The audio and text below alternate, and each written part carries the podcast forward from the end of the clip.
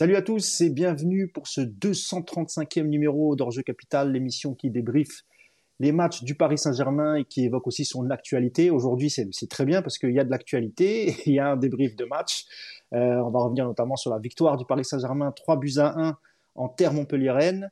Euh, bah, inutile de vous présenter mon camarade du jour. Hein. Lui, il se blesse jamais, contrairement à, beaucoup de joueurs du, PSG. Il est toujours disponible. C'est coach Yassine, Yassine Amned. Salut Yass, comment ça va? Salut à tous. Bah, ça va, ça va. Ça allait presque bien, presque trop bien. ouais. Écoute, j'essaye de mettre. Alors, je, suis vraiment moi, moi et la technologie. Euh, j'essaye de mettre sur le. Je vais, le faire pour toi. On salue tout le monde. Ouais, parce que j'arrive pas à voir le live en fait. Je sais pas comment on fait. Mais... Bastien Rocha, The Frank, Raf78, Crocadile, Craig Banks, Greg Banks, ouais, euh, Ginny Cop, Aydin ah, Aina, The ça Frank. je l'ai. c'est bon. Les, fidèles, quoi. Ouais, ouais, parce que là, j'avais du mal à, me connecter dessus. Euh, bah, Stéphane.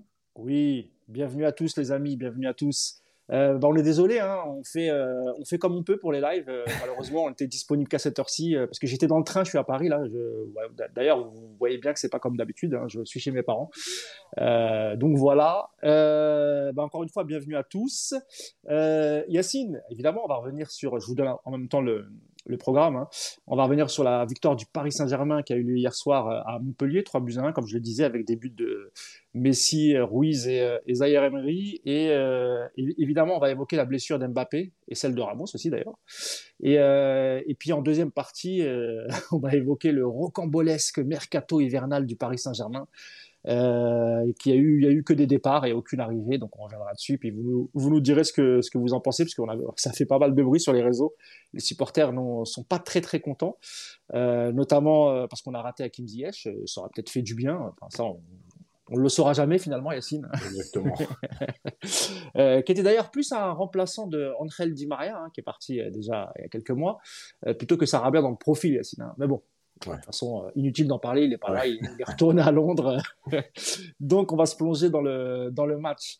Euh, tout d'abord, Yacine, euh, bah, comme on fait d'habitude, hein, un petit bilan global du, du, match. Une mauvaise première période. Si tu peux mettre aussi le, les, les, les, compositions pour qu'on revienne un peu de, dessus. comme je te le disais, Yacine, hein, donc on a vu en première mi-temps le PSG habituel, hein, sans envie, pas grand-chose, pas, pas, de jeu collectif, etc. Ça, on connaît. Et euh, alors je sais pas si c'est dû aux, sorties, aux remplacements, etc. Mais c'est vrai qu'une plutôt une bonne deuxième mi-temps, euh, Yacine. Mais j'imagine que tu vas commencer par le, le négatif, c'est-à-dire la première mi-temps. Et euh, je laisse découvrir, découvrir non parce que vous avez vu le match, mais mais la composition est sous les yeux. Vas-y, Yass. Bah, je vais commencer par le négatif parce que c'est la première mi-temps. Mais ah bah oui. pas parce que j'ai envie de commencer par le négatif. non, bah écoute, la première mi-temps, on a vu déjà une compo.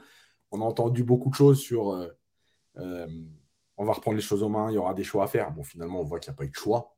C'est à peu près l'équipe qui est, qui est, enfin, par rapport au statut, etc., c'est l'équipe qui était euh, prévue. On s'attendait à ce que Ramos démarre sur le banc, euh, Yacine. Hein, il y avait Ramos et il y avait peut-être Solaire, parce que Ekitike aurait peut-être pu jouer devant. et donc Messi, du coup, en 10, en gardant la même animation. Bon, il s'avère qu'on est resté avec Solaire, etc. et la première période, ben, elle est jouée comme comme d'habitude, sur un faux rythme, avec des transmissions euh, très molles, avec euh, euh, peu d'intensité. D'ailleurs, le penalty qui arrive, il arrive sur une faute sur un coup de pied arrêté, une faute sur Ramos, et pas sur une action. voilà, on a vu en fait ce qu'on voit depuis, depuis, depuis plusieurs mois, mais surtout depuis janvier. Voilà, on va savoir une équipe qui, qui joue à son rythme et qui a du mal à bouger un bloc compact euh, plutôt bas et euh, peu de contre-pressing à la perte de balle. Voilà, c'était ce qu'on voit depuis, euh, un certain temps. et puis, il y a ces blessures, ces changements. alors évidemment, qui n'amènent pas tout de suite parce que le temps de se remettre en place avec les changements de poste. Mais doucement, sur la deuxième mi-temps, bah on a vu une équipe plus investie, plus collective, qui courait, qui donnait le ballon, qui contre-pressait. Euh, et on va y venir après dans le détail, mais, en fait, il n'y a rien d'anodin. Le milieu de terrain, euh, Yacine, en première mi-temps, euh, toujours pareil, quoi. Hein. Il n'y a pas de, pas, de, pas de lien entre les joueurs, pas de, ça, ça, ça joue peu vers l'avant. on parlait de, de Ruiz, c'est Fabien Ruiz, hein, qui en première mi-temps, tu l'as mis dans ton papier, hein, très peu de passes vers l'avant, il jouait assez simple, des passes latérales. Et puis en deuxième mi-temps, il s'est réveillé, mais là, on va rester un peu sur la première mi-temps. On a l'impression que, que, sans Verratti, Yacine, Christophe Galtier a du mal à trouver le bon amalgame au milieu de terrain. Oui, euh, parce qu'encore une fois, et, on ne l'invente pas malgré tout, euh, tout ce qu'on peut dire sur les blessures, etc. Mais quand Verratti est là, oui, c'est le système du PSG, c'est celui qui te permet de sortir des pressings, qui te permet de trouver des passes par-dessus la défense, qui permet de trouver des passes un peu plus compliquées vers l'avant, euh, qui permet aussi de faire sortir les blocs, parce que c'est quelque chose qu'on ne souligne pas assez, mais Verratti, quand il est là, en fait, il, il, fixe les défenses, il les oblige à sortir. Du coup, ça crée des espaces derrière. Euh, donc voilà, quand il est là, euh, voilà. Après, il y a eu une animation. il bonifie, euh, il bonifie aussi Yacine les joueurs qui sont autour de lui. En général, j'ai l'impression que quand Verratti est là, quand même, voilà, il, presque il oblige les, les, joueurs autour de lui à suivre la cadence. Et il y a, on a l'impression que voilà, c'est toujours mieux quand Verratti est là et les joueurs autour de lui. On se rappelle de Vitinha en début de saison, hein, qui était plutôt bon quand il y avait Verratti. Euh, bon, là, il est encore absent. Je crois qu'il avait pris euh, deux matchs de suspension. Hein, euh, c'est ça, Yassin Enfin, je ne sais même pas si c'est passé, mais de toute façon, il prendra deux matchs parce que c'est rouge direct. Donc, Il sera là, il sera là contre, contre Marseille, rassure-moi. bon, tout va bien. Je te laisse finir sur le milieu, Yassin. Donc voilà, et en fait, après, il y a une animation aussi qui était un peu différente où c'est Vitinha qui a plutôt joué 10 hier. Et, et, oui, Verratti, bonifie les autres parce qu'en en fait, il y a deux choses. La première, c'est que vous savez que vous pouvez lui donner le ballon et qu'il y a de grandes chances qu'il ne le perde pas. Donc, c'est plutôt rassurant. Et la deuxième chose, c'est que euh, les joueurs devant peuvent faire des appels, rester haut, parce qu'ils savent aussi que ce joueur est capable de les trouver dans les interlignes. Euh, et quand on voit Messi ou Neymar, en général, redescendre très bas, c'est parce que je pense aussi qu'il y a un manque de confiance envers Ruiz, envers euh, Vitinha, et qu'ils se disent, bon, bah, on va être obligé d'aller organiser tout ça. Donc, bah oui, l'un dans l'autre, bah, quand Verratti n'est pas là, c'est plus compliqué. Et puis les autres, je ne sais pas s'ils sont pas en. Enfin, il y a, y sûrement un problème de confiance, mais on verra par rapport à la deuxième mi-temps, il y a surtout un problème d'animation globale.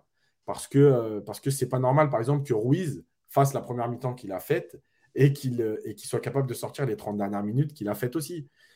Voilà, donc il y, a sûrement un problème collectif, mais je vais en parler parce qu'après, j'expliquerai pourquoi, pour moi, c'est le moment où euh, Galtier, encore une fois, ça, on n'est pas là pour dire que c'est un match référence, hein, c'est que Montpellier, euh, il faut relativiser et en même temps, il faut expliquer que malgré tout, Paris avait joué aussi Strasbourg et Angers qui sont derrière Montpellier.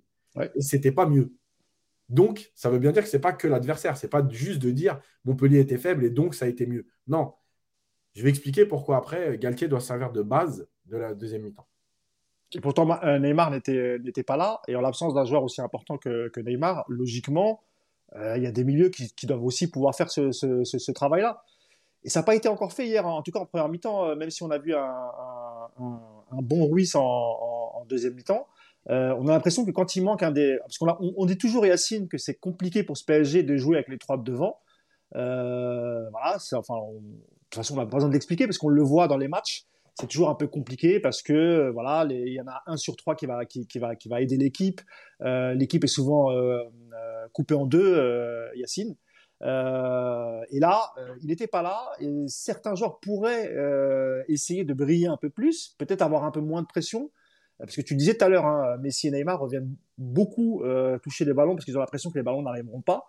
et là, je pense à un joueur comme Carlos Soler, il faut qu'on en parle, Yacine, parce que il y a beaucoup de critiques sur lui sur les réseaux en disant ouais vendez-le, il est nul, etc.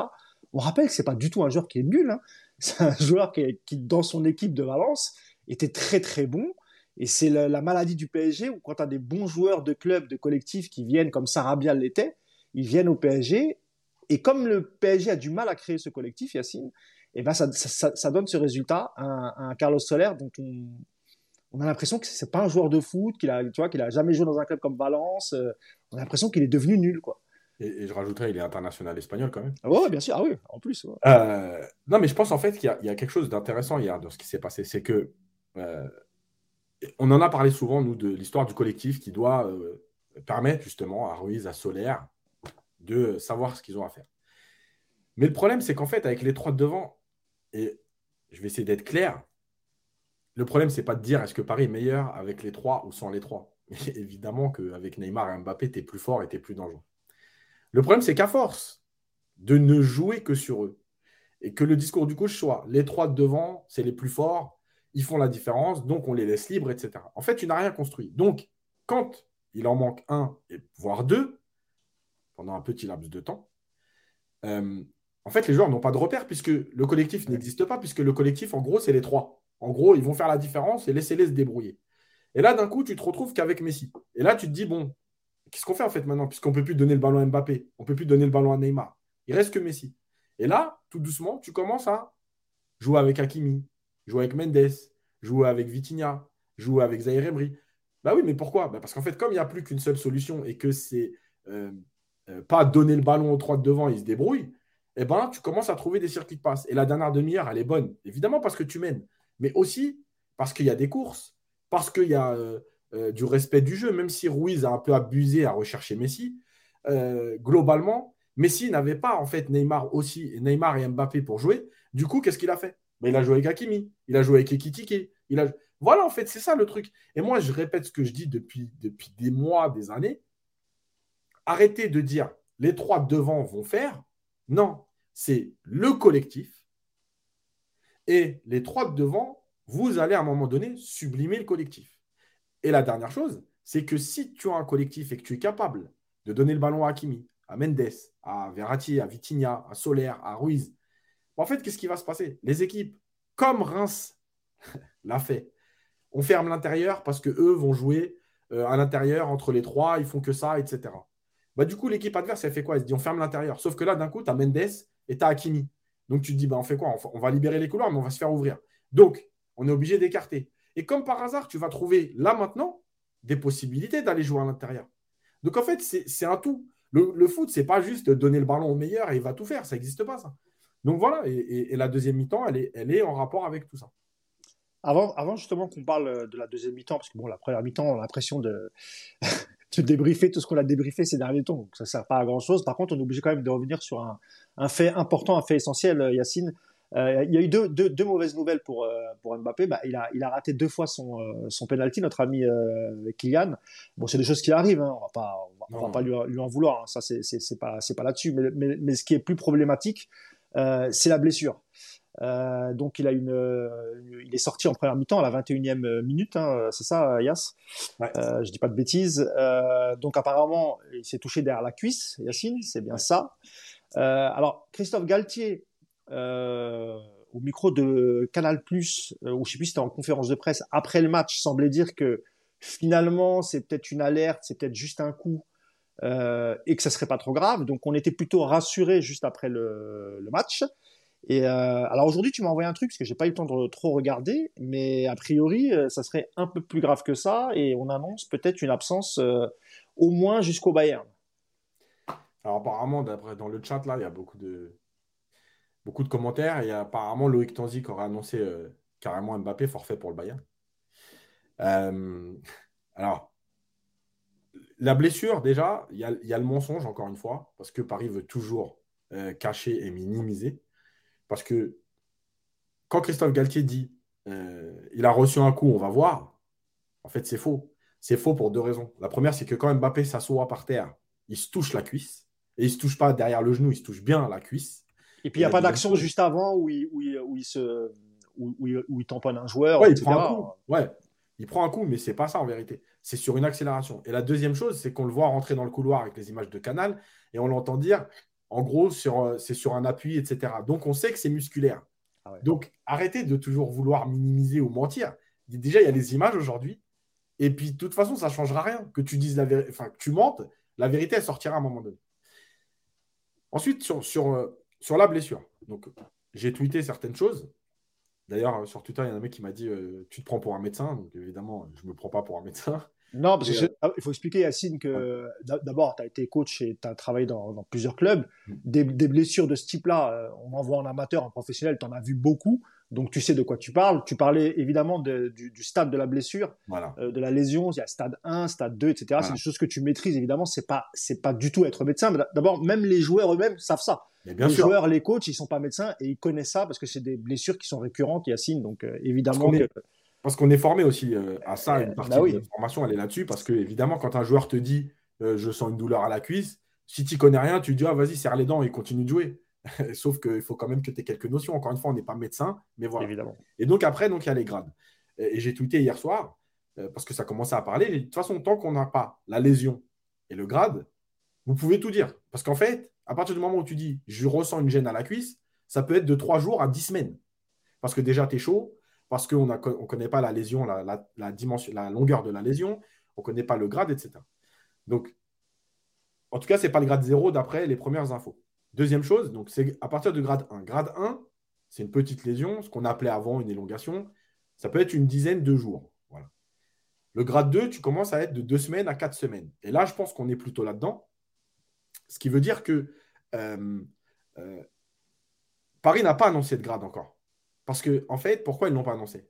Et là, cette fois-là, c'est pour les défendre. Ce n'est pas pour mentir ou pour cacher. C'est juste que le premier examen, le lendemain du match, il n'est jamais révélateur. Parce qu'en fait, il peut y avoir du sang. Donc l'image n'est pas. Ah, alors attends, Yacine, parce qu'il y a, y, a, y, une info. Alors, c'est, euh, je ne vais pas écorcher ton nom, c'est Marwan euh, Belanda qui dit le PSG annonce que l'indisponibilité de Kylian Mbappé est estimée à trois semaines.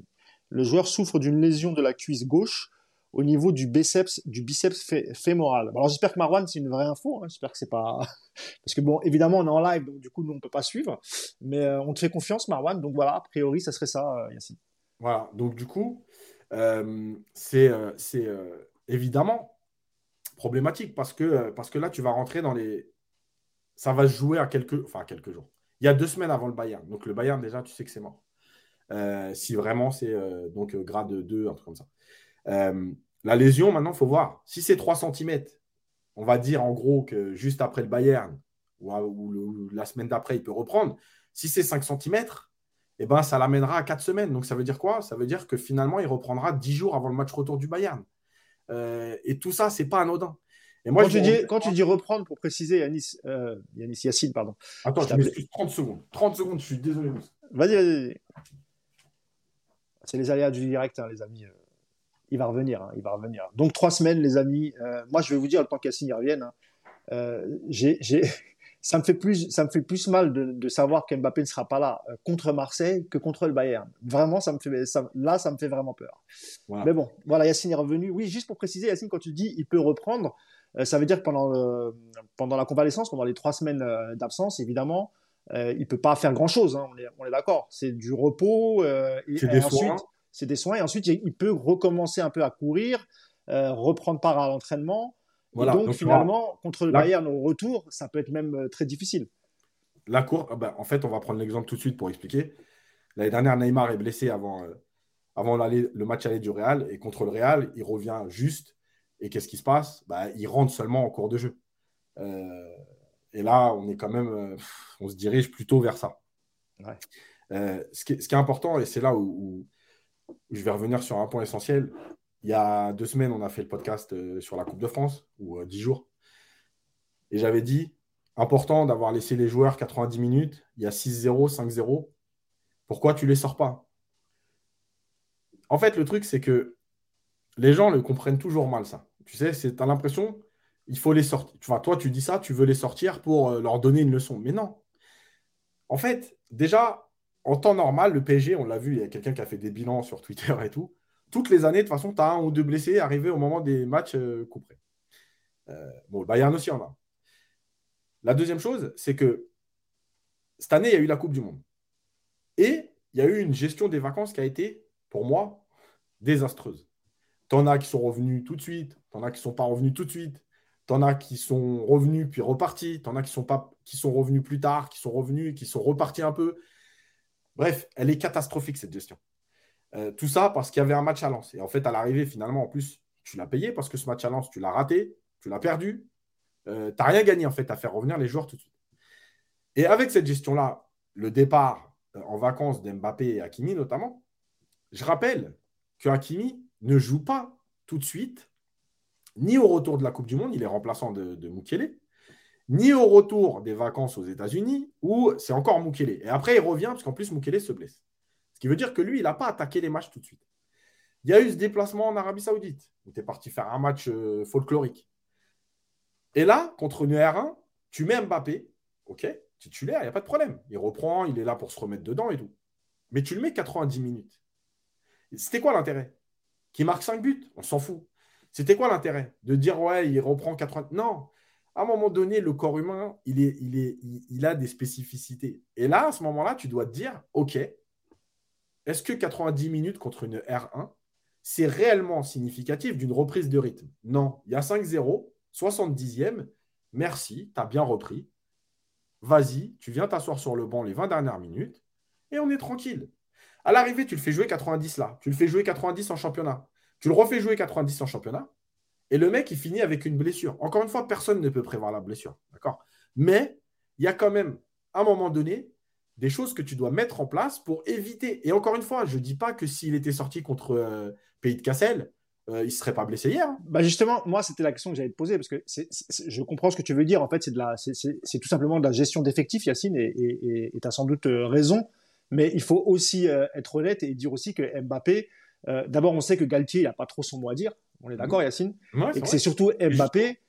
Mbappé, à l'instar d'un Messi quand il était à Barcelone ou d'un Cristiano Ronaldo quand, il était à Madrid, qui voulait jouer tous les matchs. Mhm. Et Mbappé, qui veut être, euh, tu vois, la tête de gondole de ce PSG, le joueur le plus important du PSG, il est aussi dans cette optique. D'abord parce qu'il aime bien battre des records. Il avait en ligne de mire le record de, de, de Cavani, les 200 buts, et il savait très bien que contre le pays de Cassel, c'était aussi une occasion de, de pouvoir se rapprocher de ce record encore plus facilement, parce que c'est une régionale, et effectivement, euh, Mbappé savait très bien qu'il avait l'occasion de marquer.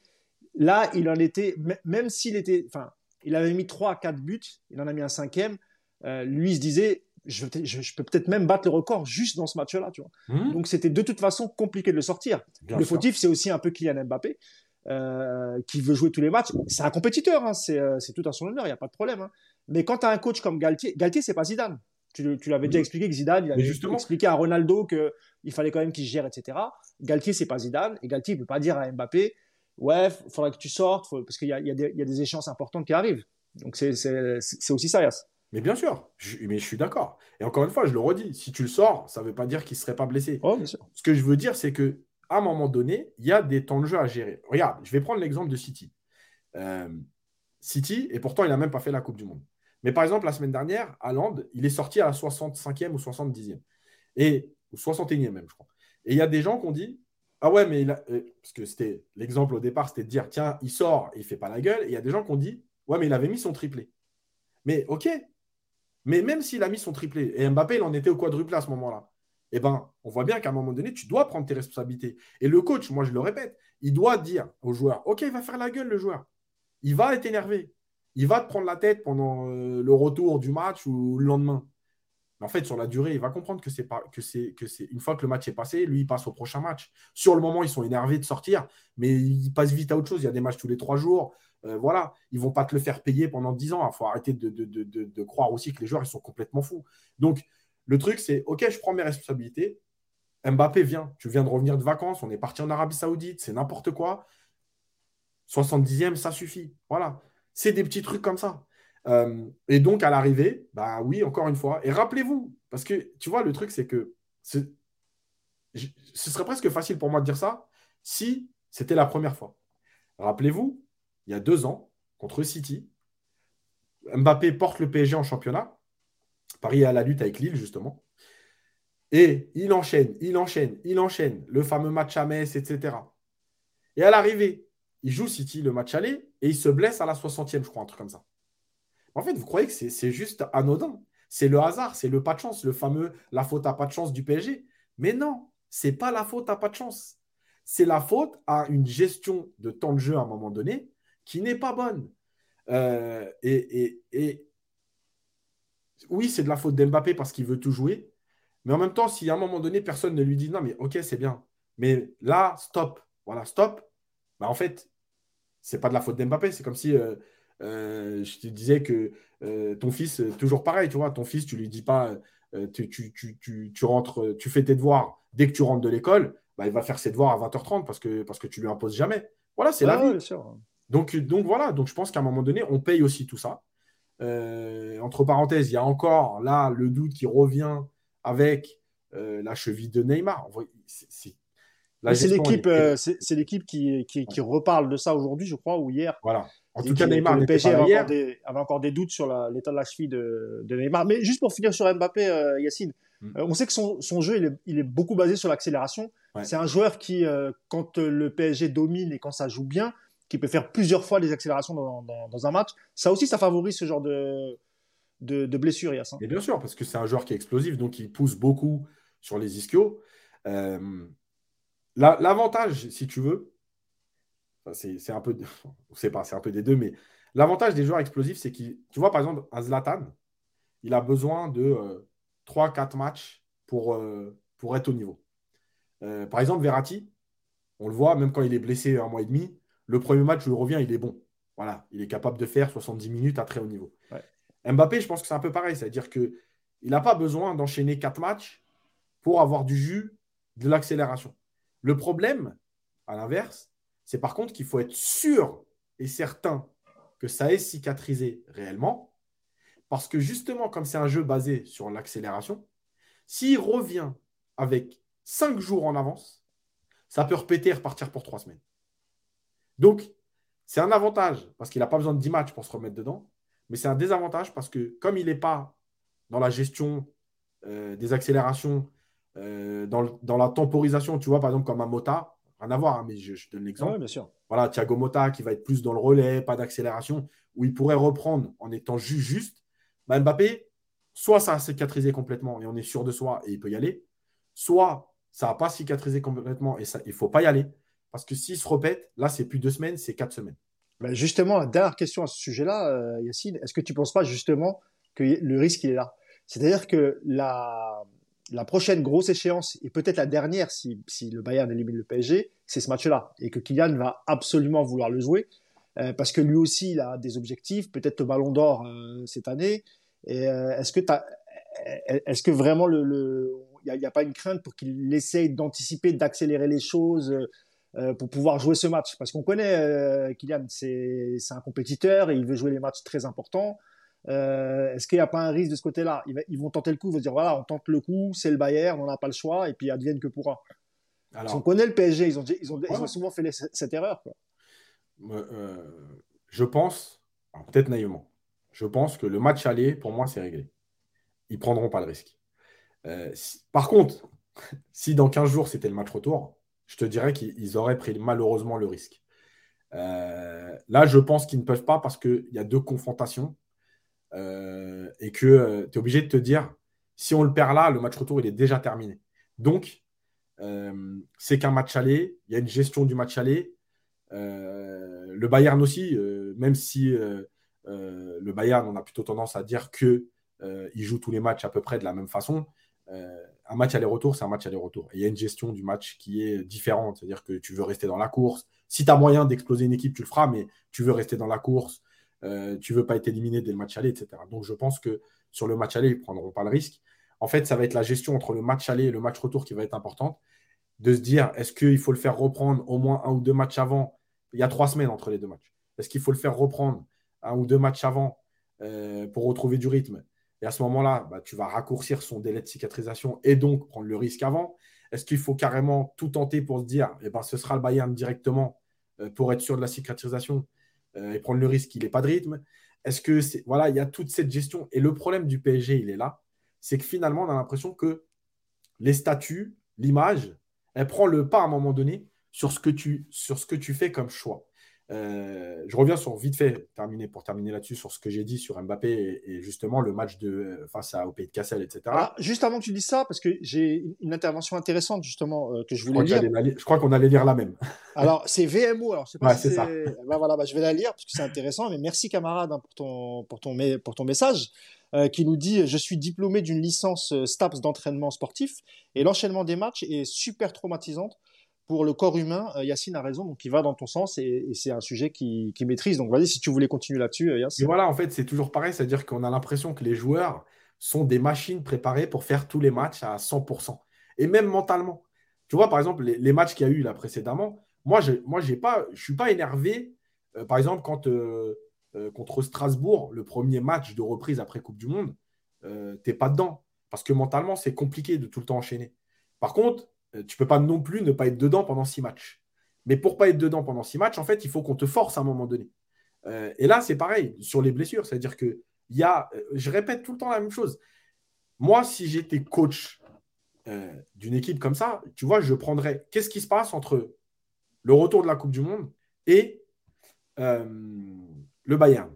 Il y a huit matchs. Ok, c'est quoi les huit matchs? Contre qui? Où Au parc, à l'extérieur, etc. Et je me dirais, voilà, dans l'absolu, évidemment, s'il se passe rien de spécial, voilà, Mbappé, il va jouer six matchs, Neymar six matchs, Messi six matchs. Maintenant, comment j'organise ça? Bah, Peut-être que contre Strasbourg, je mets que Messi, Mbappé et Neymar sur le banc. Et puis après, le match suivant contre Angers, je mets Neymar et Mbappé, je mets Messi sur le banc. Et puis le dernier match, je mets Neymar et Messi euh, et je mets Mbappé sur le banc. Ouais, c'est anti, anticipé pour, pour mieux gérer euh, ce, type de joueur. Et d'ailleurs, le, même VMO qui nous dit, euh, même, même avec tous les, les protocoles de récupération, si tu ne sais pas gérer un joueur, la blessure est inéluctable. grosse, grosse force à vous deux. merci camarade, merci pour la force. Mais, mais oui, oui je pense, mais, mais, je pense encore une fois, Yacine, que tu peux le faire avec un joueur, avec des joueurs importants de ton effectif, mais euh, des, des, joueurs qui se font dans le collectif, qui n'ont pas forcément l'ego de Neymar, Messi ou Mbappé, et qu'avec Mbappé, et, quand tu es Christophe Galtier et tu as peu de marge de manœuvre avec ce type de joueur, c'est archi, archi compliqué. Euh, oui, mais dernière chose, Mousse, là-dessus. Vas-y, vas-y. C'est aussi toi qui, à un moment donné, impose ça. Tu vois? Ah, bah bien sûr. Tu as, le droit de discuter avec les joueurs et leur dire voilà, écoute, on va pas se mentir. Aujourd'hui, l'objectif, c'est d'être prêt pour le Bayern. Voilà, il y a huit matchs. Je te le dis d'avance, s'il n'y a pas de blessure, etc. Dans l'absolu, le match à Châteauroux ou à, ou à, ou à Rennes ou, à, ou quand tu reçois Angers, celui-là, tu ne le joues pas. Voilà, tu sauf que Yacine, sauf que Yacine, Yacine, si, et ça tu l'as déjà dit toi-même, si tu fais, si à la reprise, après la Coupe du Monde, tu as 12 points d'avance, que l'équipe tourne super bien, hmm que tu vois qu'il y a un vrai collectif, que Christophe Galtier arrive à imposer sa patte, etc. Évidemment que c'est plus facile pour lui à ce moment-là d'aller vers les joueurs. Mais Christophe Galtier aussi, il se met en danger si, il, tu vois, s'il va, je dis pas au clash avec Mbappé, parce que tu l'as dit, ils vont pas se faire la gueule 20 ans s'il le laisse sur le banc, c'est pas, c'est pas la fin du monde. Mais si tu le convoques pas pour euh, Cassel, tu dis allez, tu, tu, restes à la maison, je t'évite le voyage, etc. Et que tu fais une contre-performance. Pareil en championnat, tu vois, contre une petite équipe, que tu n'alignes pas ta meilleure équipe, etc encore une fois, hein, euh, ta marge de manœuvre. Et puis tu vois derrière comment ça revient. On a vu encore Marseille ce qu'ils ont fait. Euh, mais apparemment, ils n'ont pas fait un match extraordinaire, mais il y a un collectif, il y a ça. Lens, ils ont perdu, je crois, ou ils ont fait match nul, je sais plus. Match nul, euh, match nul tu vois. Mais l'écart, il n'est pas encore, fois, il n'est pas du tout creusé. Non, il y a aussi cette difficulté pour Galtier, évidemment, qui peut pas faire ce qu'il veut parce que et, et, on parlera du mercato. Là aussi, le mercato foiré, il a son importance parce que offensivement, a très peu d'éléments sur le banc qui peuvent, à part quelques jeunes du centre de formation et Ikitike, pour le reste, euh, t'as pas grand-chose. Donc, euh, tu vois, il y a, y a, le mercato d'été et celui d'hiver qui est aussi lié à cette situation, Yacine. Non, mais bien sûr. Mais en même temps, tu aurais peut-être pris quelqu'un, tu ferais, tu fais pas non plus de changement. Donc, bref. Ouais. On tourne toujours en rond. De toute façon, c'est. Voilà, voilà. En tout cas, maintenant, on y est. Et eh ben, il va falloir trouver d'autres solutions. Et de toute façon, c'est pas. Enfin, c'est pas en pleurant sur euh, la blessure d'Mbappé que ça changera quelque chose. Donc, euh, donc euh, bah, voilà, maintenant à lui de trouver les solutions et puis c'est tout. Quoi. Mais tu sais, comme je le disais quand tu t'es absenté de 30 secondes tout à l'heure. Nice, C'est Nice qui a gagné à Lens, exact. Oui, c'est pour ça, c'est ce qui me semblait. Et moi, je, je, disais quand tu t'es absenté 30 secondes tout à l'heure, ce, ce qui, me fait le plus peur maintenant, moi, c'est même, même pas le Bayern. C'est-à-dire que je ne suis pas inquiet contre le Bayern, parce que je pense que Paris a déjà joué euh, mmh. contre de grosses écuries européennes avec des, des, absences et ils ont gagné. On a éliminé le Bayern avec, euh, avec euh, Dagba. c'est ce que j'allais dire. Moi, ce qui me fait peur, Yacine, c'est Marseille. Je sais pas. Ah autant, autant tu, tu vois, je, je, serais triste d'être éliminé en Ligue des Champions, évidemment, mais je serais encore plus, ça me ferait encore plus mal de perdre contre Marseille. mais, vraiment. Mais ah, c'est vraiment. Hein, moi aussi, moi aussi. Et là, ça me fait un peu peur on, y reviendra dans, le, dans, les prochains jours parce que ça arrive très vite. Mais voilà ce qu'on pouvait dire en tout cas sur, euh, Kylian Mbappé. On va suivre l'évolution évidemment. Hein. Je pense qu'on est tous un peu en panique parce que ça reste quand même le joueur offensif qui marque le plus devant et c'est peut-être le joueur le plus important de, l'effectif. on va voir parce que je pense que Ekitike évidemment euh, il, aura, il aura son rôle à jouer donc on, on espère qu'il saisisse sa chance. Euh, on va revenir sur le, match en lui-même, cette deuxième mi-temps qui est très intéressante à plus d'un titre, euh, Yacine. Et je veux d'abord qu'on évoque aussi euh, donc la sortie de Ramos et, donc la nouvelle charnière qui a été composée Marquinhos, Danilo. Et là, et tu te rappelles, c'est marrant parce qu'on en parlait dans le dernier podcast, et on disait que Danilo avec Marquinhos, ça serait beaucoup mieux. Et là, là, t'as kiffé Yacine parce que on a vu un tout autre comportement et notamment de Marquinhos. Euh, on a l'impression qu'il a peut-être plus confiance quand il joue avec Danilo. Et là, c'est des défenseurs qui défendent en avançant. Et ça, et ça a eu des incidences aussi même sur le milieu de terrain, Yacine. bien sûr. Quand je dis des incidences, c'est positif. Hein. J'ai peut-être pas choisi le bon mot. Hein. mais évidemment, parce que tu vois, encore une fois, je l'ai dit la semaine dernière, je vais le répéter vite fait. Si Marquinhos avait fait une Coupe du Monde horrible avec Thiago Silva, j'aurais dit bon, Marquinhos, il est perdu, c'est la fin du monde. Sauf que Marquinhos, il fait une très bonne Coupe du Monde. Donc, euh, c'est pas le problème Marquinhos, c'est un tout. La sortie de Ramos, elle, refait passer Danilo en charnière. Et comme par hasard, ben, le bloc est moins bas. C'est dommage parce que j'avais fait 2-3 captures d'écran que je n'ai pas eu le temps de mettre. Euh, où on voyait Marquinhos ne pas reculer sur deux pertes de balles parisiennes, en plus euh, plutôt, euh, plutôt hautes, c'est-à-dire que sur une, possibilité de transition rapide, ne pas reculer. Danilo s'alignait avec lui et sur l'action que j'avais notée, Mavididi était hors jeu. Bah, parce que les deux étaient alignés et qu'il n'y en a pas un qui reculait très vite pour couvrir la profondeur et remettait en jeu l'attaquant. Mais bien sûr que tout est lié. Euh, et encore une fois, quand on dit ça, c'est pas remettre en cause la carrière de Ramos. Ramos, il, si, si, c'est ça. Si, si, si, tu es mauvais, Tu n'aimes pas Ramos, tu n'as jamais aimé. Euh, dis la vérité, ça honnête. Il n'y a pas de débat sur Ramos. Voilà, le mec, il a une carrière exceptionnelle, un palmarès exceptionnel.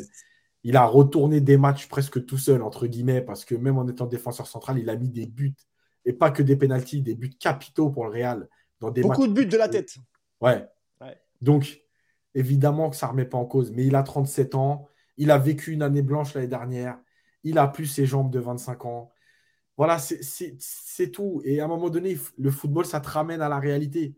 Euh, regardez même, euh, même Zlatan. Zlatan à Milan, il a apporté ce qu'il pouvait apporter, mais même lui, alors un peu plus vieux encore, mais l'année dernière, avant sa blessure, il accepte de ne pas jouer les matchs entiers, il accepte de ne pas jouer tous les matchs, il accepte même de ne pas jouer les gros matchs mais parce qu'à un moment donné, là, je te rattrape. Tu peux dépanner. Attention, hein. Euh, avoir un Ramos sur le banc pour dépanner et tout, il n'y a aucun problème euh, pour euh, amener quelque chose dans le vestiaire. Mais tu ne peux pas compter sur Ramos dans la Ligue des Champions, dans un gros match, etc. Il faut, être lucide deux minutes. Et hier, encore une fois, oui, Marquinhos ne gagne pas tous ses duels hier. Oui, il ne fait pas non plus une deuxième mi-temps d'extraterrestre. Mais juste dans le positionnement et dans le comportement, on voit autre chose. Donc, ben voilà, c'est c'est malheureusement une blessure qui va amener ce que tu as demandé. Encore une fois, ça ne présage en rien de ce qui va se passer contre le Bayern parce que c'est un autre match. Mais juste en Ligue 1, dans un match que tu ne maîtrises pas et qui, euh, il y a trois semaines, euh, les mêmes équipes qui sont derrière Montpellier t'ont posé des problèmes dans ces phases de jeu, eh ben, hier, tu les maîtrises à peu près. Et comme par hasard, le milieu est plus haut, ben, c'est logique puisque derrière toi, ils sont plus hauts, donc ils te poussent. Comme par hasard, il y a un contre-pressing bien plus efficace et tu récupères beaucoup de ballons très vite et plus haut. Voilà, c'est un tout. Encore une fois, je répète, tu peux avoir les plus grands joueurs du monde. Le foot, c'est d'abord du collectif. Tes grands joueurs, ils vont te décanter un match sur un exploit parce qu'un match est fermé. Mais ce qui va te faire gagner sur le long terme, ce qui va te faire tenir sur le long terme, c'est le collectif. Et euh, juste pour revenir sur la blessure de, Ramos, euh, Yas, toi, t'en penses quoi en termes d'absence? Que là, a priori, ça, on n'a pas encore eu d'informations euh, là-dessus. lui, d'après ce qu'il se disait, c'était une, blessure aux adducteurs. Ouais. Donc, pareil que pour Mbappé, c'est exactement les mêmes tarifs, puisque c'est musculaire. Donc, c'est peut-être 10 jours, peut-être 3 semaines. le truc, c'est que si c'est 10 jours, quoi qu'il arrive, euh, comme Mbappé, bah lui, je ne vois pas, même pas comment on pourrait prendre le risque de l'aligner contre le Bayern à son âge, avec 10, à 10 jours à 2 semaines euh, de repos forcé. Voilà, moi, pour moi, il n'y a même pas débat. C'est-à-dire que. Ah mais Yas, soyons, honnêtes, c'est presque une bonne nouvelle pour le, pour le PSG parce que ça force Galtier à, aligner euh, Danilo. Et là, encore une fois, il y a, plus de certitude avec Danilo euh, en, en central centrale qu'avec euh, qu'avec Ramos. Et, et, le fait aussi d'avoir eu l'accord de Skriniar pour l'été prochain, parce qu'a priori c'est signé, parce qu'on rappelle qu'un joueur, quand il est à six mois de la fin de son contrat, il peut s'engager ailleurs. C'est ce qui a été fait apparemment avec, avec Skriniar, on, on, y reviendra tout à l'heure. Honnêtement, quand tu prends un mec comme Skriniar, Tu as Mukele qui vient d'arriver, qui, a, quand même, je crois, 4 ans de contrat encore, enfin, qui avait signé 4 ou 5 ans. Tu as Marquinhos qui va sans doute prolonger. Euh, Kimpembe, on, on, en reparlera tout à l'heure, mais moi je pense que Kimpembe, ça sent la fin. Parce que là, la concurrence, ça va être tellement dur. Euh, parce que Danilo est encore sous contrat, tu as Mukele qui peut jouer euh, aussi défenseur central, tu as Skriniar qui arrive. Donc logiquement, euh, la, charnière de la saison prochaine, c'est Marquinhos Skriniar. sauf si on, remet en place la défense à 3, tu, me diras ce que tu en penses.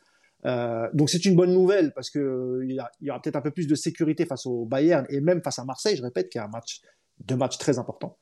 mais Ramos, encore une fois, c'est comme pour Mbappé, Yas. Parce que là, quand on a entendu euh, Galtier dans les conférences de presse en disant je vais prendre mes responsabilités, euh, je vais changer certaines choses, etc., on s'est dit bon, bah, il a des yeux comme nous, il voit que Ramos, c'est compliqué. Mais Ramos, tu l'as dit tout à l'heure, il a une carrière, elle est juste incroyable. C'est peut-être le meilleur défenseur central de ces 20 ou 30 dernières années. Et tu as l'impression que Galtier, avec son petit costume d'entraîneur de Ligue 1, et il peut pas aller le voir les yeux dans les yeux en lui disant Sergio, je suis désolé, mais ça va plus et je vais te mettre en plaçant parce qu'il a peut-être peur de. C'est un genre de caractère, Ramos, hein, Yacine. On mmh. connaît. Hein. Mmh.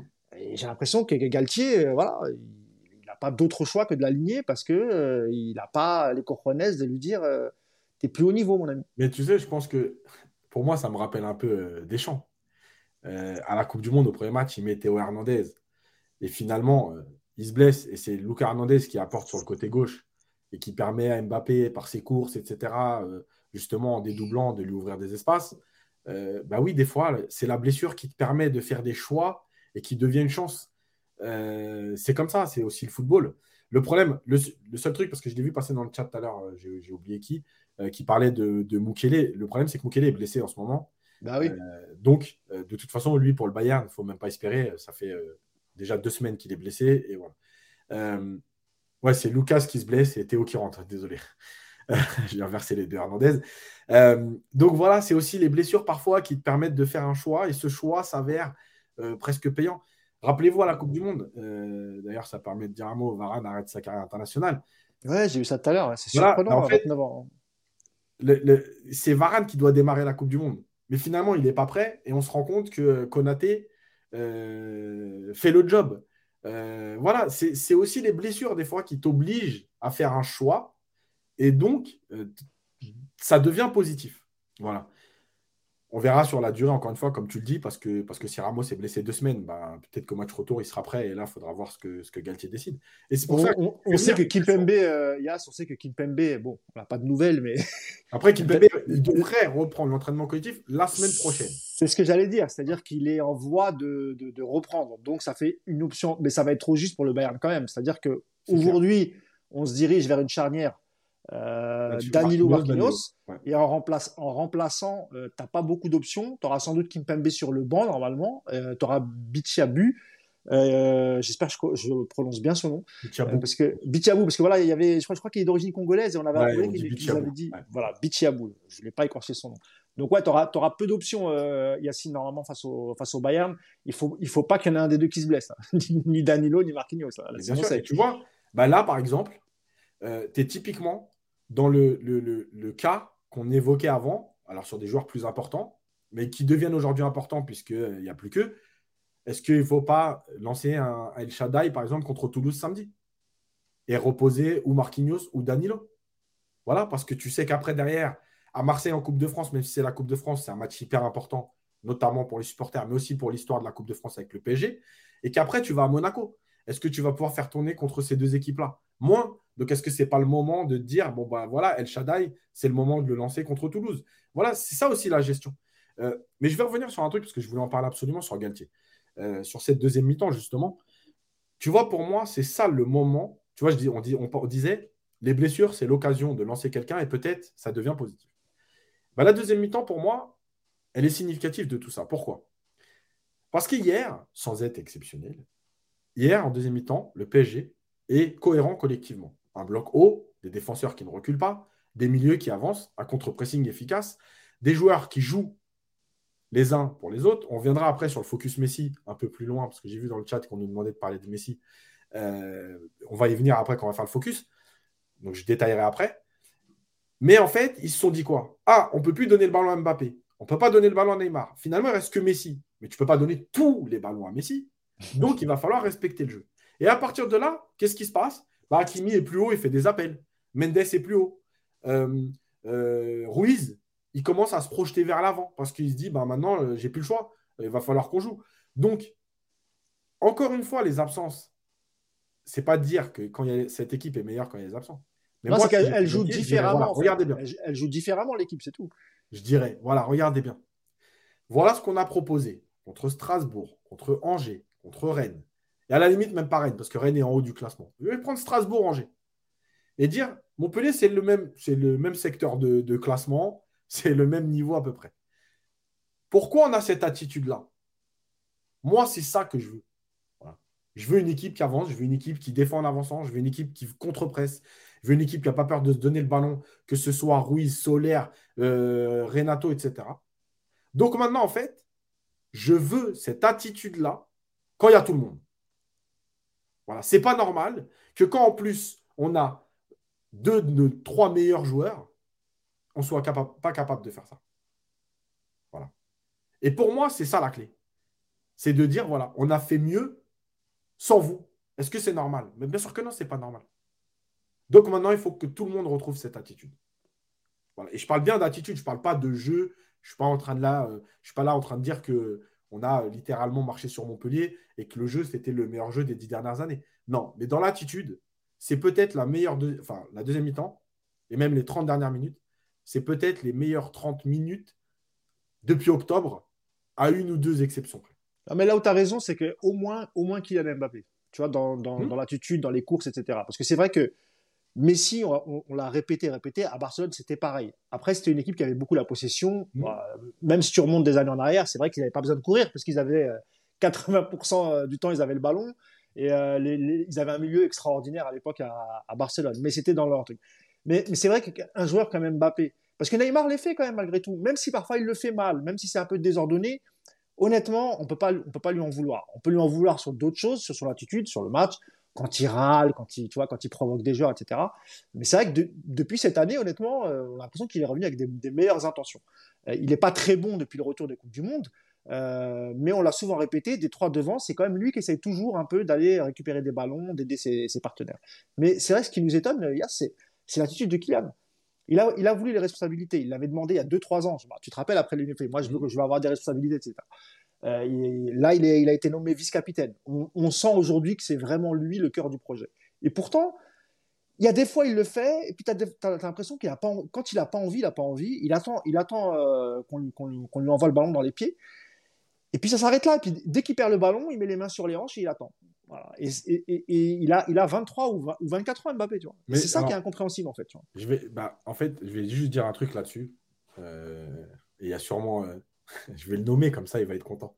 Prosper Sakala qui arrête pas de m'allumer sur Mbappé euh, dans, les, dans les commentaires YouTube, euh, qui va pouvoir se régaler.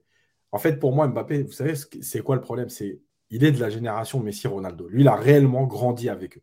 D'accord? Quand il est jeune, c'est euh, l'explosion de, de, ces deux-là. Et en fait, il a compris. Il a compris une chose c'est que peu importe ce que tu fais, et d'ailleurs, Cherki l'avait dit en conférence de presse, euh, ce que Mbappé lui avait dit. Peu importe ce que tu fais, en fait, si tu marques des buts, personne ne parle avec toi. Et du coup, lui, il est complètement dans cette génération. Et il se dit quoi? En fait, je m'en fous de courir ou pas, comme à la Coupe du Monde. Mais si je marque 8 buts en Coupe du Monde, personne ne viendra me dire tu cours pas. Quand tu marques 3 buts en finale, même s'il y a deux pénalties, personne viendra te dire ouais, mais t'as rien foutu pendant 70 minutes. Et en fait, c'est ça qui a, tué le football. Parce que en étant que là-dessus, bah en fait, tu, tu, tu, le collectif n'existe plus, l'équipe n'existe plus. Et je vais rejoindre quelqu'un, encore une fois, qui a dit, euh, qui euh, fait un commentaire là-dessus sur Mbappé tout à l'heure, quand on parlait de, la deuxième mi-temps. là. Mais bien sûr que quand j'avais dit à l'époque, il peut y en avoir qu'un, deux maximum, mais en tout cas, dans les deux, il faut qu'il y ait Neymar. Euh, il peut y en avoir qu'un, pourquoi? Bah, Parce qu'en fait, l'équipe, elle ne peut pas tourner autour de trois joueurs l'équipe ne peut pas s'adapter à ce que trois joueurs ont décidé de faire. Tu peux t'adapter à un joueur comme hier. Là aussi, j'avais des séquences, mais bon, c'est compliqué parce que les matchs s'enchaînent et bon, Après, il y, en a qui vont te dire, Yacine, euh, pourquoi à Barcelone ça marchait avec Neymar, Suarez et Messi et pourquoi ça marche pas avec Mbappé, euh, Mbappé euh, Messi et, bah, parce qu'en fait, et Neymar? bah, Parce qu'en fait, il y a deux raisons. La première, c'est que Messi était déjà installé à Barcelone. Et la deuxième, c'est que Suarez, c'est pas un joueur qui veut tirer la couverture à lui, qui était un joueur de sacrifice. Hein. C'est un joueur qui aime le combat, hein, un Uruguayen. Et que Neymar, à ce moment-là, il sait qu'il doit être dans l'ombre de Messi. Donc, à aucun moment, il se dit, je vais chercher à faire des stats. Euh, d'ailleurs, rappelez-vous, hein, parce que c'est facile de réécrire l'histoire encore une fois, mais euh, Neymar, les premiers matchs où il fait un peu son cinéma, euh, il y a un ou deux matchs où il va sur le banc et il se fait recadrer. et c'est ensuite qu'il devient le Neymar de Barcelone. Donc, pourquoi? Mais parce qu'à un moment donné, tu lui as tiré l'oreille en lui disant c'est pas possible de jouer comme ça. et puis, on oublie aussi que dans cette équipe, il y avait des Carles Puyol qui étaient des cadres. Il y avait des Xavi, des Niesta, qui sont des historiques du Barça, qui sont des vrais cadres, des vrais leaders, et qui sont capables à un moment donné d'aller voir un mec et de dire oh, ici, tu es au Barça. Donc, c'est bien ton cinéma, mais il va falloir comprendre qu'il y a un joueur pour qui on joue, c'est lui, c'est Messi. Le reste, nous, on doit s'adapter. Euh, même si on a le droit de jouer au foot, hein. Mais c'est comme ça. Donc, et, nous, et nous, on a Marquinhos. Mais voilà. Mais bien sûr, bien sûr. Mais c'est bien sûr que c'est un problème. Euh, Yacine, on va pas faire trop trop long là-dessus parce que je, sais que tu voulais évoquer aussi euh, parce qu'on l'a demandé sur le chat, tu as raison. Euh, et après, je dirai quelques commentaires hein, sur, sur, ça. tu voulais parler de Messi parce que tu disais et je, te, je, te, reprends, tu l'avais même mis sur le papier d'après-match. Hein, tu disais que Messi euh, après la sortie d'Mbappé et en l'absence de Neymar, il n'avait pas d'autre choix que de jouer avec les joueurs qui l'entouraient.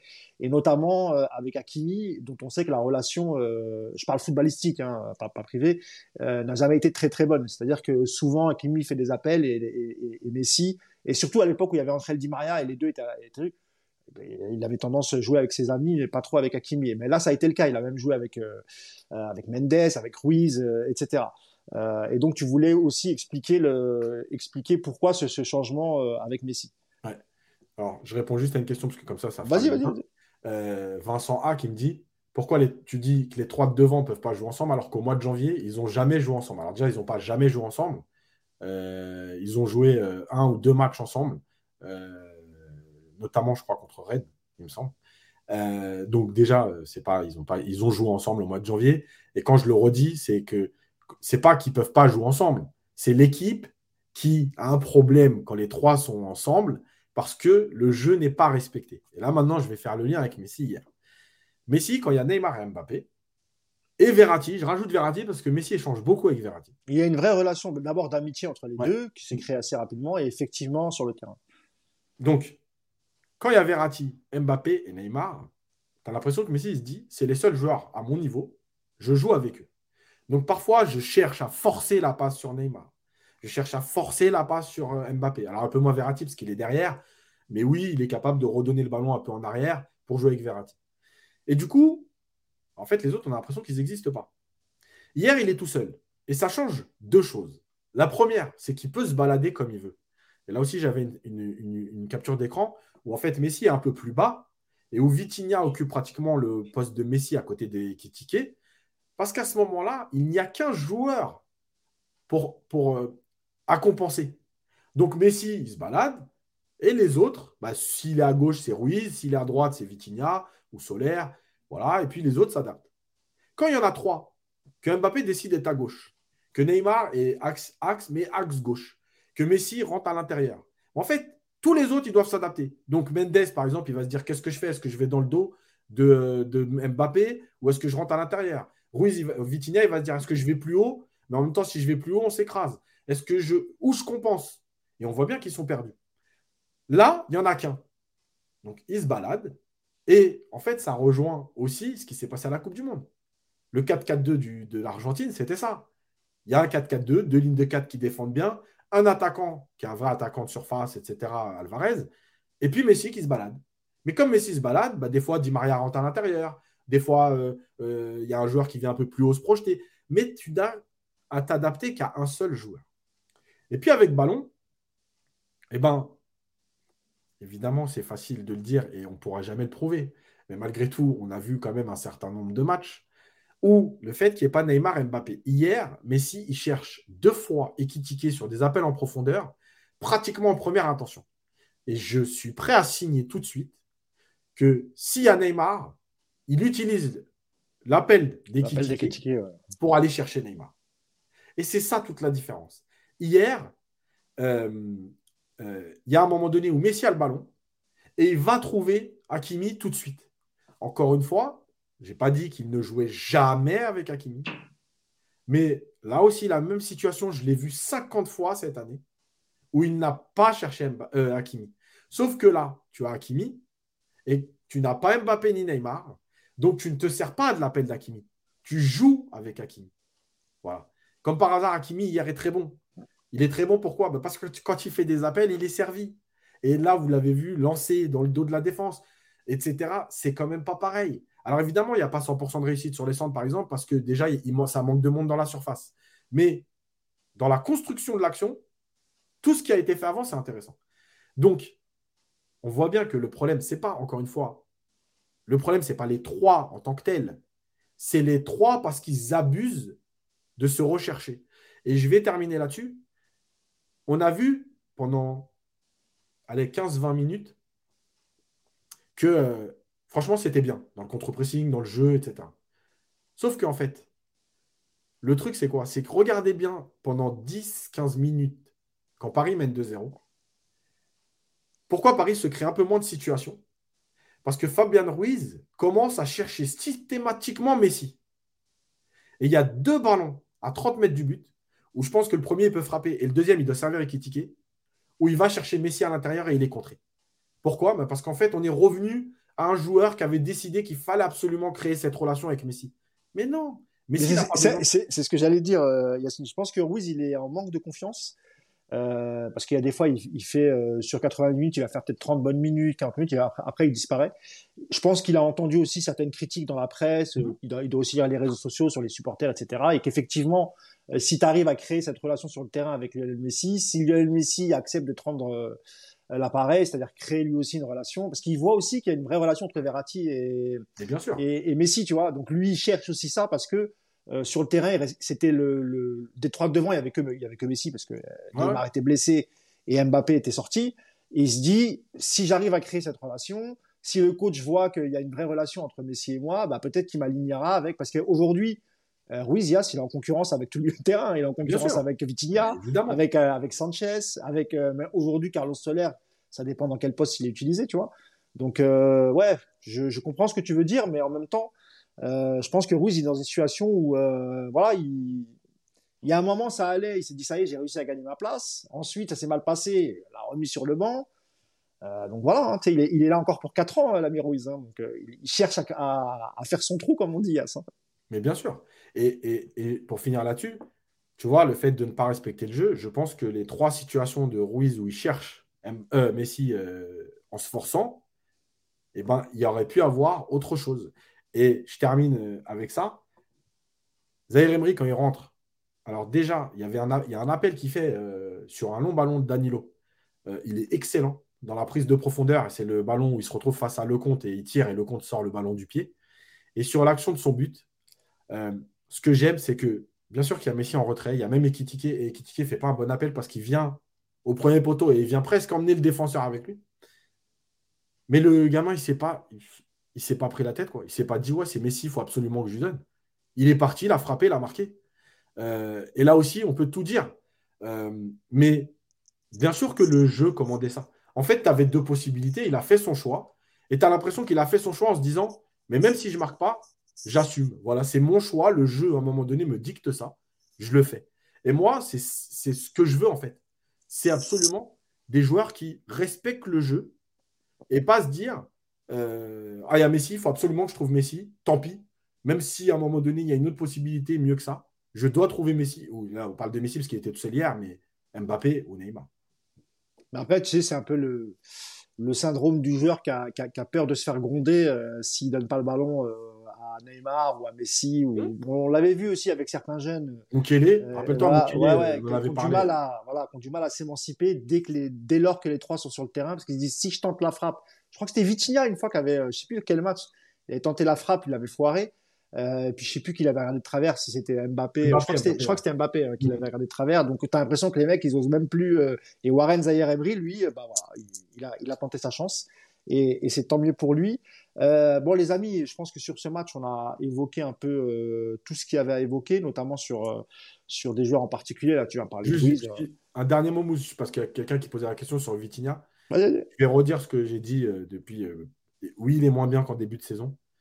mais je pense que c'est un joueur qui est mieux à deux. Je pense que il a perdu confiance avec le ballon par rapport à ce qu'il faisait en première période, en première partie de saison.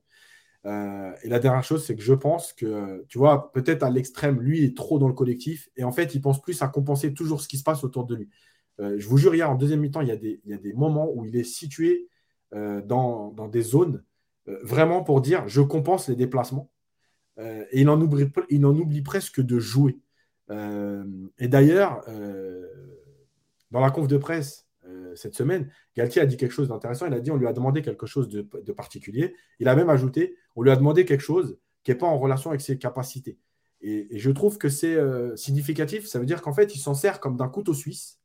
Et peut-être que parfois, il lui demande des choses pour l'équilibre de l'équipe qui correspondent pas à ce que peut faire Vitinha. Et du coup, Vitinha, comme je pense que c'est un bon gars qui respecte les consignes du coach, eh ben à un moment donné, il tombe peut-être presque dans l'extrême euh, respect des consignes et il en oublie de jouer. Voilà. Et je pense qu'il faut qu'il trouve le juste équilibre entre les deux. Eh bien, merci As pour cette précision. Bon, je regarde s'il y a quelques, quelques commentaires. Bon, il, y en a, il y en a beaucoup, hein, et notamment sur, sur, euh, sur Messi. Euh, il y a beaucoup de commentaires aussi sur euh, Zahir Emery, le fait qu'il ait pris sa chance. Et bon, les, les gens ont eu l'air d'apprécier. on va passer au mercato, Yas, un mercato rocambolesque. Hein, surtout dans, les, dans la dernière journée, c'était le, 31, euh, parce que la règle a changé. En fait, c'est 23 heures et c'est pas minuit. Euh, donc à 23 heures, il faut que les papiers soient signés pour que entre 23 heures et minuit, les clubs qui ont recruté des joueurs puissent envoyer les contrats à la FIFA pour que ces derniers puissent homologuer les contrats. Euh, pour parler du cas Ziyech, le cas qui va nous intéresser aujourd'hui, il y a deux choses. Hein. Alors évidemment, euh, pour le côté administratif, Yacine, évidemment, c'est Chelsea qui est en tort. Là-dessus, il n'y a pas de souci. Euh, c'est prouvé et je crois que même l'ont reconnu. Alors, eux, ils ont prétexté le fait qu'ils étaient très concentrés sur. Euh, j'ai oublié son nom, je crois que c'est Fernandez, le, joueur de Lisbonne, qu'ils ont, mis, voilà, qu'ils ont mis un mois à faire venir et que ça s'est négocié à la dernière journée. Donc, ils étaient très concentrés là-dessus et pas forcément sur le cas Ziyech. Euh, qui est plus titulaire à, Chelsea. D'abord, Chelsea, tu as l'impression qu'ils vont faire le ménage, hein, qu'ils veulent changer tout le 11. Hein. Euh, voilà, c'est incroyable. Parce que même, même Koulibaly, je crois qu'il est plus en leader de sainteté, euh, alors qu'il était venu pour une somme incroyable. Écoute, ils ont de l'argent, tant mieux pour eux. mais, mais, mais moi, c'est pas tant ça qui m'a choqué ou énervé, Yacine. Et je pense que les gens sur le, live seront d'accord. c'est sur le temps qu'a mis le PSG à vouloir se renforcer. Yacine, il y a 31 jours au mois de janvier, donc euh, tu as quand même du temps, euh, en sachant que normalement tu dois quand même anticiper, ça, se travaille depuis normalement, allez, novembre pour être gentil, euh, même si certains commencent déjà à travailler en septembre-octobre pour, pour le mercato hivernal. tu as ciblé des manques, tu savais que tu allais te séparer d'un joueur comme Sarabia, euh, alors on peut se poser la question de se dire ouais mais pourquoi le remplacer? Parce que de toute façon il jouait pas une minute. C'est pas c'est pas faux, mais je pense que s'il jouait pas c'est surtout parce que le mental était touché et je pense que le, staff l'a vu et qu'il lui faisait plus trop confiance parce qu'il a porté parce que je pense que sa tête était ailleurs.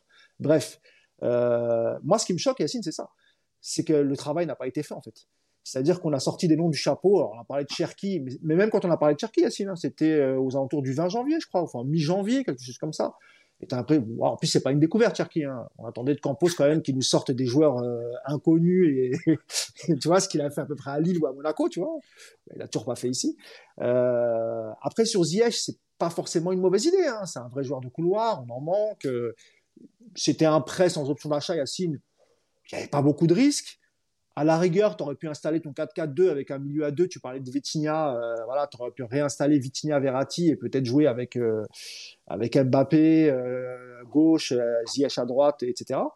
mais tu as l'impression vraiment que et pourtant, enfin vraiment, Campos, il a la réputation d'être un très bon directeur sportif. Mais est-ce que c'est quoi, Yas, le problème? C'est le fait qu'ils soient entre deux clubs? Parce que même au Celta Vigo, les supporters sont pas contents parce qu'ils attendaient des renforts et finalement, il n'y a qu'un seul joueur qui est venu ça commence à grogner du côté du Celta Vigo. PSG, c'est pire. Euh, tu avais, un besoin en défense centrale.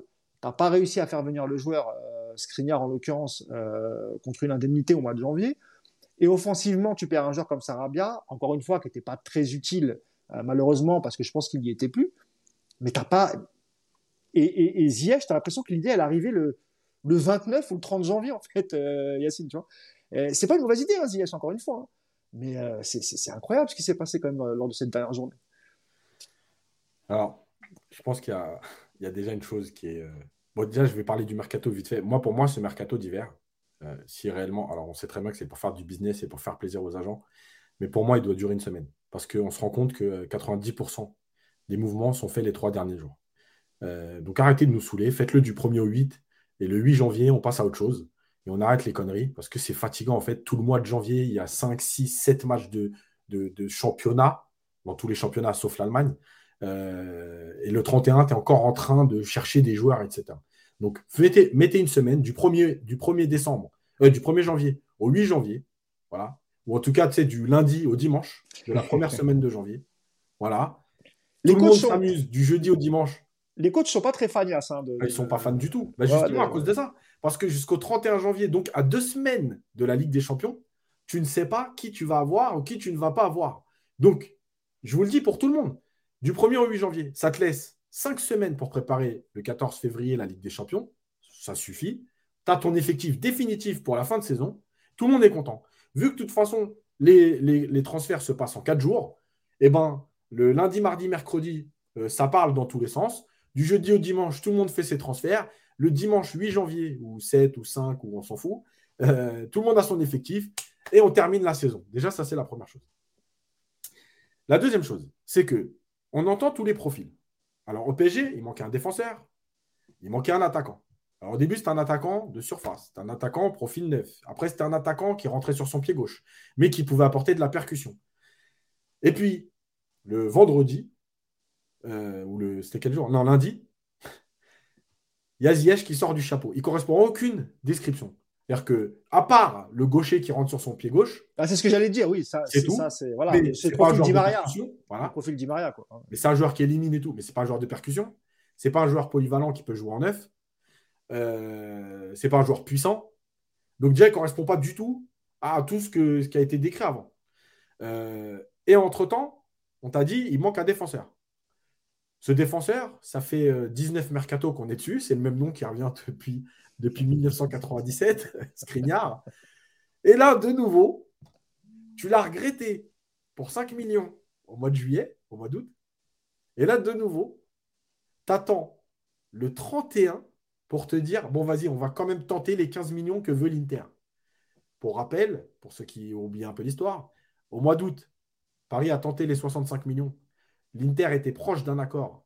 Sauf qu'au moment où Paris amène les 65 millions demandés par l'Inter, euh, on connaît que les bonus, ça va monter à 70, c'est ce que voulait l'Inter. En fait, Bremer euh, a déjà signé à la Juve. C'était le remplaçant que l'Inter voulait.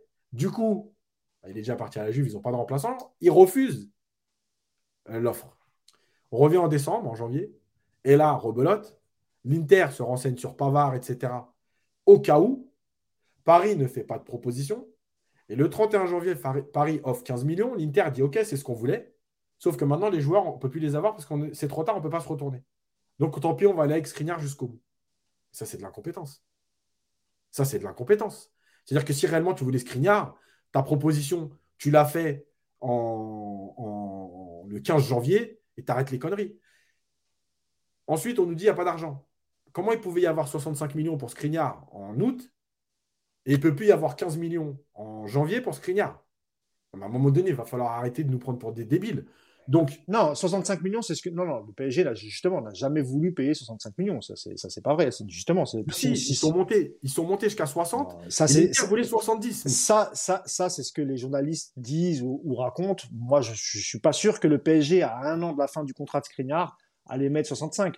Sinon, il les aurait mis, euh, Yacine. Là, je suis d'accord avec toi. Mais je, je, moi, j'y crois pas du tout. À un an de la fin du contrat, payer 65 millions pour un joueur qui a maintenant. Quel âge il a Skriniar 30 ans, 29 ans? Non, il a 27 ans, Skriniar. Ah, 27 ans. Putain, moi, il a une tête de vieux, Skriniar. Après, c'est comme euh, Bernardoni, le gardien d'Angers. Euh, c'est ça. Il a 23 ans, mais t'as l'impression qu'il a 38 ans. Ben oui, c'est pour ça que je te, disais ça.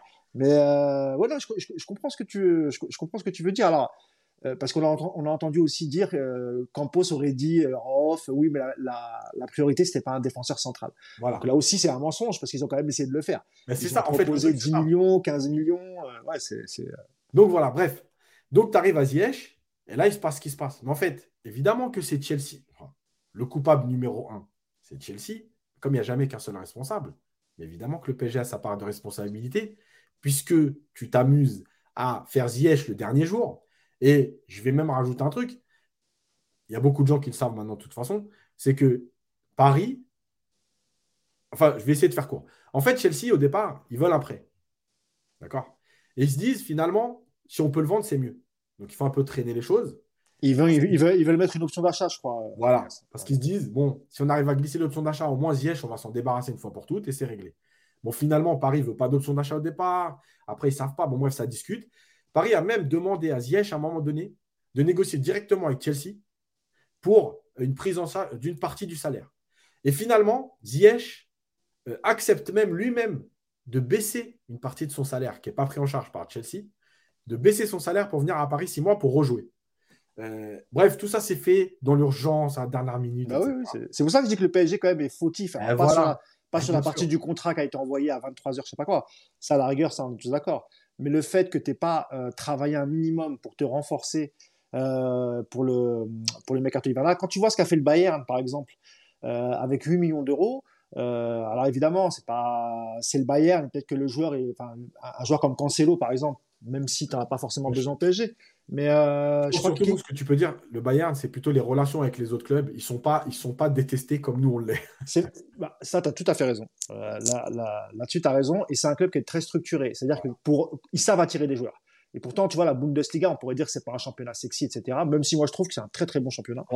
euh, mais les joueurs n'hésitent plus à y aller. Tu vois, les grands joueurs n'hésitent plus à aller signer au, au, au, Bayern, parce que quand tu vois le sérieux de l'institution du Bayern, et, les, et, leurs dirigeants, il y a beaucoup d'anciens joueurs qui y sont, euh, c'est très carré, l'organisation est très euh, structurée, etc. Euh, au PSG, c'est pas du tout pareil. Tu parles à 10 000 personnes, il y a beaucoup d'intermédiaires, tu sais jamais qui fait quoi. Parce que des fois c'est Campos, des fois c'est Nasser qui gère le Et puis tu sais, je me dis même, je me dis même, Yas, est-ce que c'est pas un moment Hakimi qui est parti souffler parce qu'on sait qu'ils s'entendent très bien, deux internationaux marocains. Il y a forcément un lien de cause à effet aussi, tu vois ce que je veux dire? Parce qu'on dit qu'il euh, y a certains dans le staff qui n'étaient pas trop chauds pour faire venir euh, Ziyech. Et je crois que Campos aussi en fait partie. Est-ce que Nasser El Khalifi s'est dit oui, Ziyech, c'est un joueur arabe euh, Tu vois, on sait que les Qataris aiment bien aussi ce côté-là. Mmh. c'est un joueur qui a, fait demi-finale de Coupe du Monde. Et parfois, les Qataris aussi sont un peu dans l'affect, en fait, tu vois.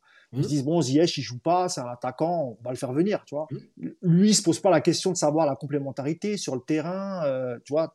Galtier, il est payé cher on te ramène un joueur, point barre, tu le fais jouer, tu ne casses pas les oreilles, quoi, tu vois. Et parfois, on a l'impression que les joueurs sont recrutés un peu comme ça, un peu d'affect pour les agents, euh, parce qu'il y a un joueur qui le réclame, etc., etc. Et, et, je trouve incroyable que le PSG, alors non seulement ils n'ont pas recruté, mais ils ont perdu des joueurs. Parce que je pense que sur Ziyech, on a tout dit. Euh, juste un mot, euh, Yas, tout, à l'heure, tu disais qu'il ne correspondait pas au profil euh, recherché. moi, je te le disais, c'est, pour moi, c'est plus le remplaçant de, de, de, Di Maria qu'on n'a qu'on a, pas remplacé en termes de, profil. Selon toi, bon, s'il était venu, comment, en, 30 secondes, Yacine, hein, comment, enfin, s'il aurait fallu lui donner du temps de jeu et le faire jouer titulaire, comment, comment tu voyais la chose bah, moi, je pense que euh, fait, il correspondait un peu à, ce que euh, Galtier veut faire dans les prochaines semaines, ou ce qu'il semble vouloir faire, le fameux 4-4-2 avec deux lignes de 4, parce qu'il euh, aurait très bien pu jouer comme un quatrième milieu côté Hakimi. La relation existe déjà en sélection du Maroc.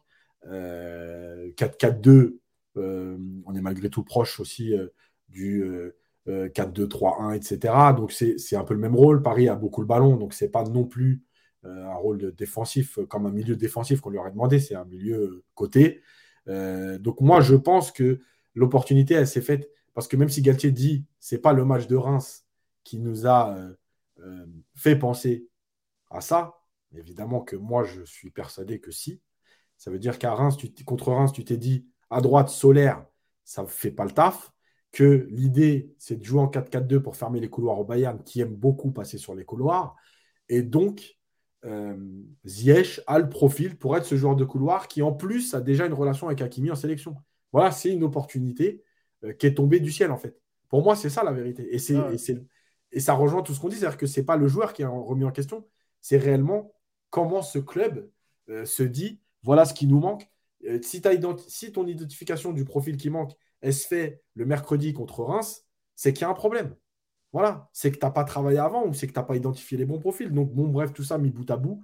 Voilà, mais je pense que c'est pour moi, voilà, Ziyech peut jouer dans deux systèmes, 4-4-2 comme ça, couloir droit, ou, euh, comme le faisait Di Maria sous Tourelle d'ailleurs, je rappelle, ou 4-3-3 euh, euh, dans le, poste offensif côté droit, comme le faisait aussi Di Maria dans le 4-3-3 du PSG.